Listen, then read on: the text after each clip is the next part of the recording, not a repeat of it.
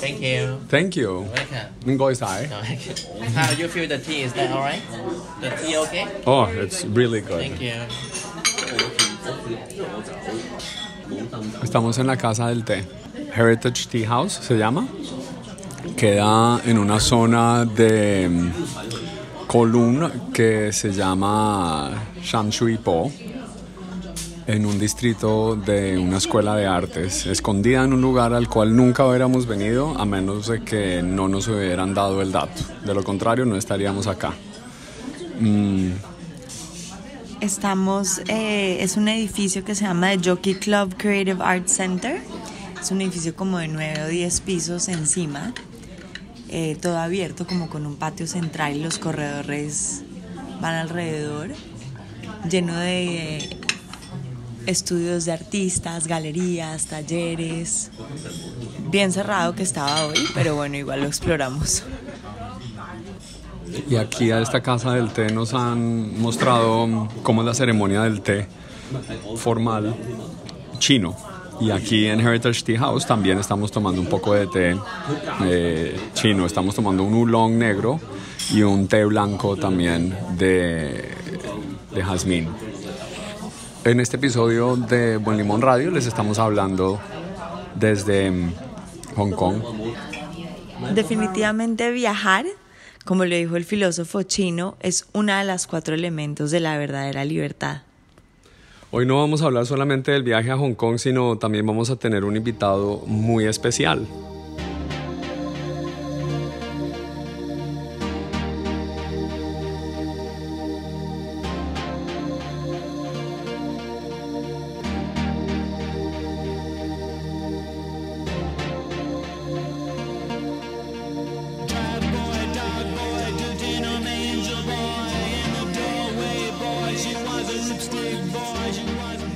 Es mejor privarse de comida durante tres días que té por uno. Esto es un proverbio chino antiguo. Yo soy Diego Senior Yo soy Mariana Velázquez. y esto es Buen Limón Radio.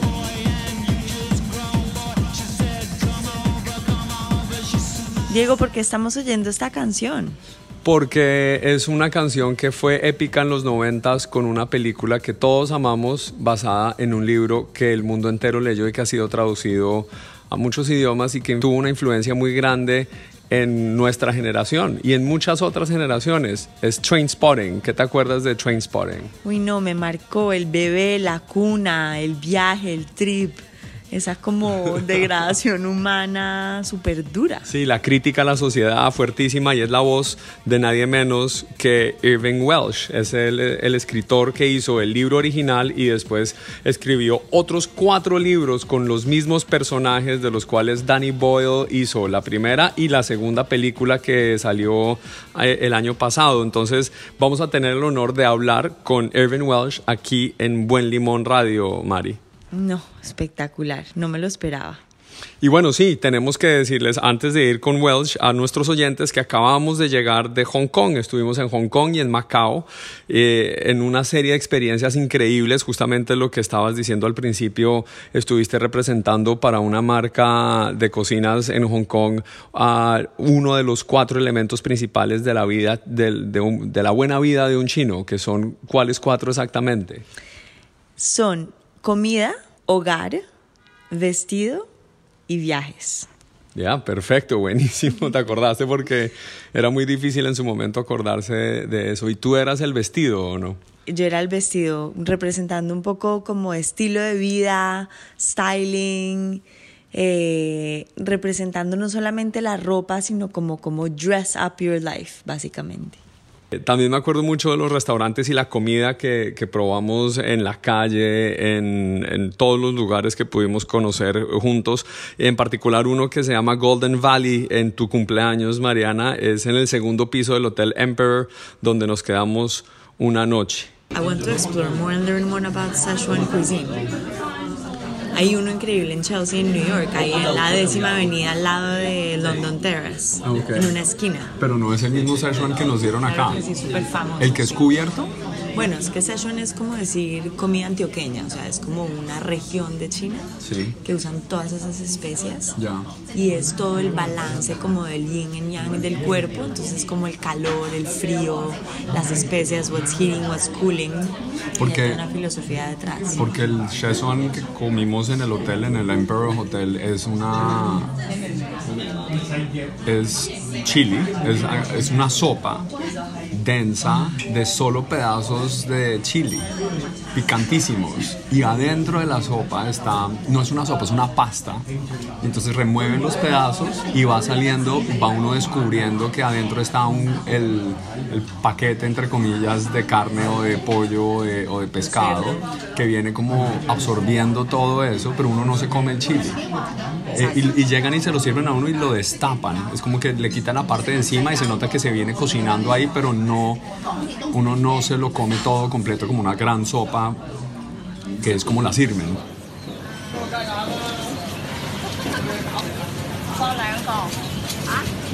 Bueno, y también esa experiencia que tuvimos en el mercado de Wan Chai, el wet market,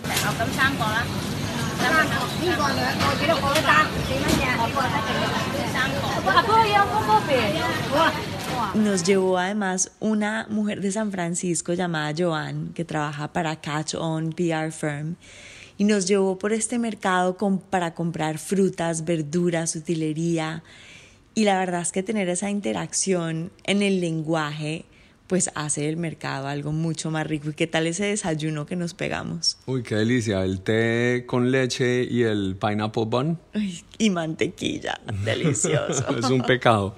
Nos fuimos también a Macao, estuvimos en el San Regis, eh, muy bien atendidos, en, trabajando también con ese cliente tuyo y desde ahí fue justamente que pudimos hablar con Irvin Welsh. Imagínate, Mariana, ese encuentro y ese diálogo con un escritor a larga distancia.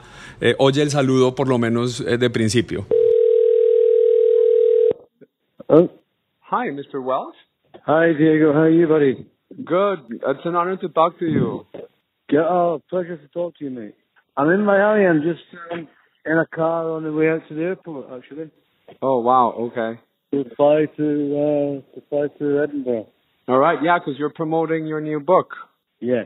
Bueno, pero un momento, estás en Macao, en un piso 32 en el San Regis. Este tipo, Welsh, está en Miami en un carro camino a Edimburgo y esto es una entrevista originalmente para la Feria del Libro en Bogotá. Es como conectando todos los puntos de la Tierra. Es, es bastante, sí, es surreal un poco. Mm, y empezamos hablando con él sobre el nuevo libro que escribió él, que está basado en los personajes originales de Trainspotting. Quisieran muchas personas ya, si eh, hacen otra película más sobre el nuevo libro. Eh, él obviamente nos responde que básicamente no lo van a hacer porque es muy difícil obtener muchos permisos y además porque acaba de salir Trainspotting 2, que también la vimos nosotros juntos, Mariana. Bobby Carlyle was really interested in bringing the character back to cinema on the basis of the Blade artist, but uh, you don't really know what's going to happen. Really, um, I think it's difficult with uh, with movies because a lot of people have got to say yes. I'm Pocas palabras, no hay nada seguro todavía, porque hacer una película implica más personas que hacer un libro, nos lo explica Irving Welsh por teléfono desde Miami. También le pregunté por la edad y la manera en que la edad ha, ha tenido una influencia o un impacto en la manera en que él escribe, porque él empezó a escribir en el 93 eh, y 12 novelas después vuelve otra vez a visitar a sus personajes de Trainspotting original. You feel nowadays uh, that uh, age and experience have uh, changed your writing in different ways, or you still feel that um, I don't know if it's anger inside of uh, approach to society nowadays? Yeah, I mean, I think you, I think I feel pretty much the same as I've always done. You know, it's like I think that um, it's not so much anger now. I think most people kind of have an apprehension because we don't really know what's kind of going to happen. Really, um, the world's changing very, very quickly. You know, the the economy is changing, the technology is changing.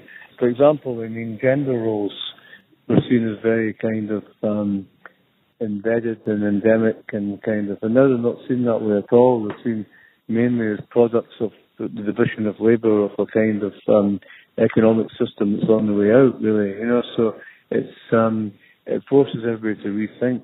Pues Diego, oigo a Welsh y reconozco la voz de un hombre bastante seguro de sí mismo y muy consciente como de su individualidad como ser humano, pero también de su imperfección. Sí, y muy filósofo, hablando sobre los cambios de la economía y la sociedad. Dice ser el mismo, de todas maneras, el mismo escritor que eh, dio luz a Trainspotting en 1993. Le hablamos sobre los personajes de la saga, los eh, Begbie y Rendon, estos que salen, que interpretan los actores mismos de las dos películas y que están en el nuevo libro, y la manera en que ellos han sido básicamente atemporales en estas últimas décadas a lo largo de todos los libros que ha hecho Welsh con ellos mismos. Yeah, I mean, I think the success of it and the reason it's carried on for so long is because these guys, uh, they were, you know, we're moving into a world without paid work. We're moving into a world where we can't pay people for work. We can't make profit. So we're moving into a post-industrial society. We're moving into a post-capitalist society, and even probably a post-socialist society. We're moving past all these kind of um, elements of industrialization. You know, so it's an existential crisis of humanity. Me impacta mucho lo que dice él en esta respuesta y es que los personajes de él encarnan la crisis existencial de la sociedad y es algo que ocurrió en el 93 en los trabajadores de Irlanda y sigue ocurriendo a los trabajadores de cualquier otra parte del mundo, incluso aquí en los Estados Unidos, sobre todo con la tecnología como lo dice él. Welsh ya tiene casi 60 años de edad y a pesar de tener eh, esos años no deja de ser un tipo rebelde. Le pregunté si ya se estaba calmando, Mariana, si ya estaba como apaciguándose un poco. Esto me dice. You don't want to settle in, right? I mean, I don't know your age. I think you're leaving the 50s, but um, the Irving Welsh that was Yeah, but, alive. I'm, in but no, I don't. I do. I do, but I'm settled. You know, this is this is me settled. I'm always, I'm settled doing different things. I've always been like that. This is this is me settled down. You're you're DJing right now too, right? Yeah, I just finished doing the Winter Music Conference um, in Miami. My friend and I, Carl Lopin, who's the editor of DJ Magazine, we were playing in their uh, in their place at the Coma, and we did uh, we did a disco set this morning. It was great. I'm just as settled down as a guy who's working nine to five in a, in an office with uh, who's married with kids or grandkids or whatever. That's their way of settling down. This is my way of settling down. No, pues claro que de calmado no tiene un pelo. Imagínate ahora DJ. Es un tipo con toda la energía y creo que la personalidad va en las entrañas. Eso no es cuestión de calmarse. Puede que sus adicciones las tenga bajo control, que es admirable, pero quien es una cosa la es hasta la muerte. Sí, la explicación que dice él es que esa es la manera de él de calmarse, es decir, otra persona eh, que trabajó de 5 a 9 todos los días, pues su manera de calmarse es tener hijos y nietos, y la de él es ser DJ. Así que se la nota un punto. Eh, además, bueno, la razón de la entrevista es porque va a ir a Colombia a la Feria del Libro del 2018 a hablar, de hecho, Mariana, de pornografía. Algo que pues, se queda fuera de esta entrevista, pero los invito a que lean la revista Diners, en donde va a salir la versión escrita. Y esto nos contó de Colombia. I love Colombia. It's just such a great place. I mean, I've been to uh, I've been to Bogota a couple of times, and I've been to Cartagena three times now. It's such a beautiful spot, and yeah, I mean, people have been so lovely and friendly, and um, it's kind of really sort of made me feel at home every time I've been there.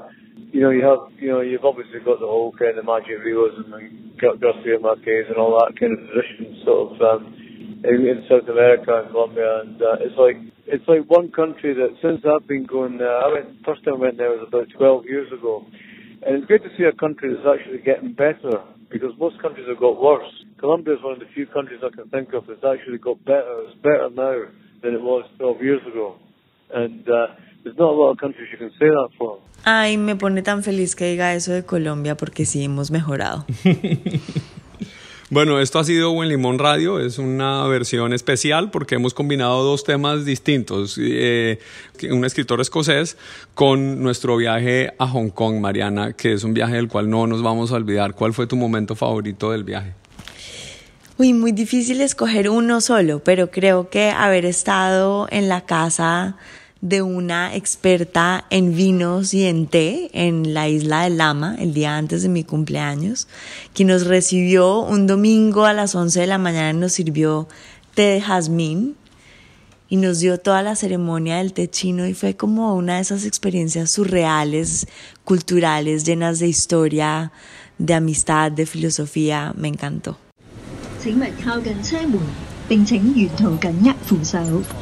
A Hong Kong vamos a volver. Ojalá. 请勿靠近车门，并请沿途紧握扶手。